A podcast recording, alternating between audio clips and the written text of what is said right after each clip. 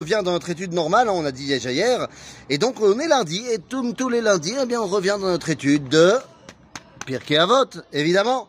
Alors oui, ça fait longtemps qu'on s'est arrêté, effectivement, trois semaines insoutenables. Et donc, on se rappelle peut-être plus, mais dans notre étude de Pirkei Avot, on était arrivé dans le deuxième chapitre, à la Mishnah Yudbet 12. Et en fait, c'est les Mishnayot où Rabban Yochanan ben Zakkai nous explique qui sont ses élèves, et après, chacun de ses élèves prend la parole pour nous dire quelle est sa vision de la vie. Et on avait expliqué qu'il y a à chaque fois trois dimensions. Ben Adam, la Chavero, l'homme envers son prochain, Ben Adam, le l'homme envers lui-même, et Ben Adam, la Makom, l'homme envers Akadosh Baruch. Et donc, eh bien, il y avait eu trois, enfin, on avait déjà étudié deux de ses élèves, deux de ses élèves qui eh, avaient pris la parole, Rabbi Eliezer, Rabbi Yehoshua. Et donc, maintenant, nous arrivons au troisième, Rabbi Yossé. Rabbi Yossé à. Alors on se rappelle que dans des Mishnayot précédentes, Rabban Yochanan Ben Zakkai nous avait dit quelle était la qualité de chacun.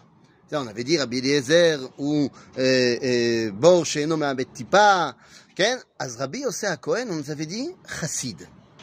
Mais qu'est-ce que c'est Chassid? Qu'est-ce que ça veut dire? Chassid, c'est celui qui fait plus que ce qu'il est censé faire. Ça, c'est la définition du Chassid.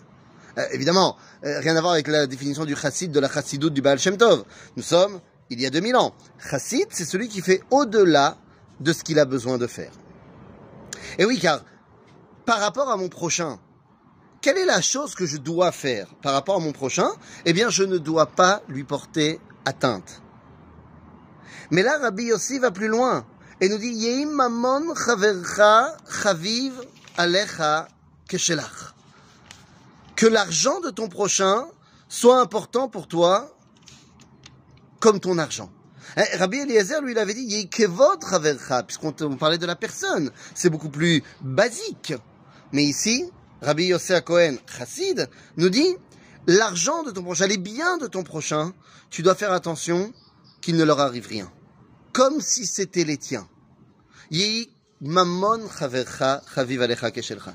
Parce qu'avec cet argent, il va pouvoir construire le monde. Et donc, en faisant en sorte que rien ne lui arrive au niveau de ses biens, eh bien, tu comprends que lui, autant que toi, il a besoin de construire le monde et que le monde ne sera pas construit si lui n'y participe pas.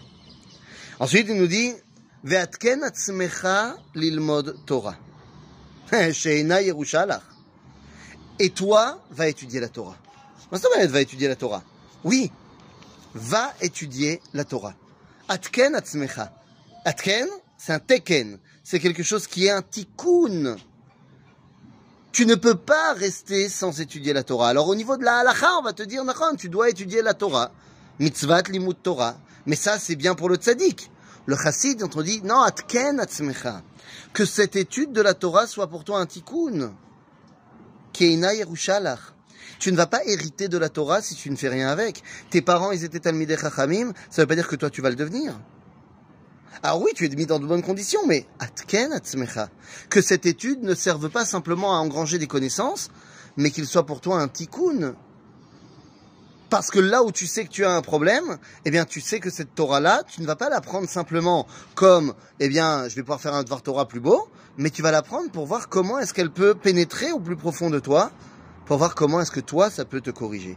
Atken atzmecha lilmotoraki eina yerushalach. Vechol maasecha yiu leshem shamayim. Donc si on a dit Yehi mamon chavercha chaviv alecha keshelcha, c'est ben adam la chavero, évidemment, vers son prochain.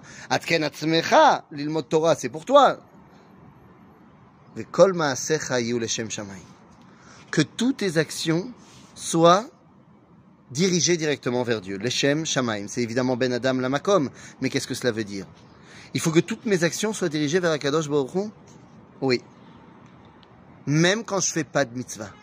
Et c'est ça tout le chidouche. Quand tu fais une mitzvah, quand tu fais un truc religieux, un truc de juif, évidemment que ça va être dirigé vers Dieu. Mais le chidouche ici de Rabbi Yosef Cohen, c'est de te dire, mais toute ta vie, tes actions sont dirigées vers Dieu. Et c'est ça le grand chidouche. C'est ça le grand tikkun qu'il n'y a pas de... En fait, dans le judaïsme, il n'y a pas de parvé. Il n'existe, il ne doit pas exister de domaine qui est parvé. C'est-à-dire qui est détaché du divin. Nous dit Rabbi Yosef tout est relié à Kadosh Hu. Tout. Les mitzvot évidemment, mais également les choses qui sont du domaine du moutar, pas obligatoire.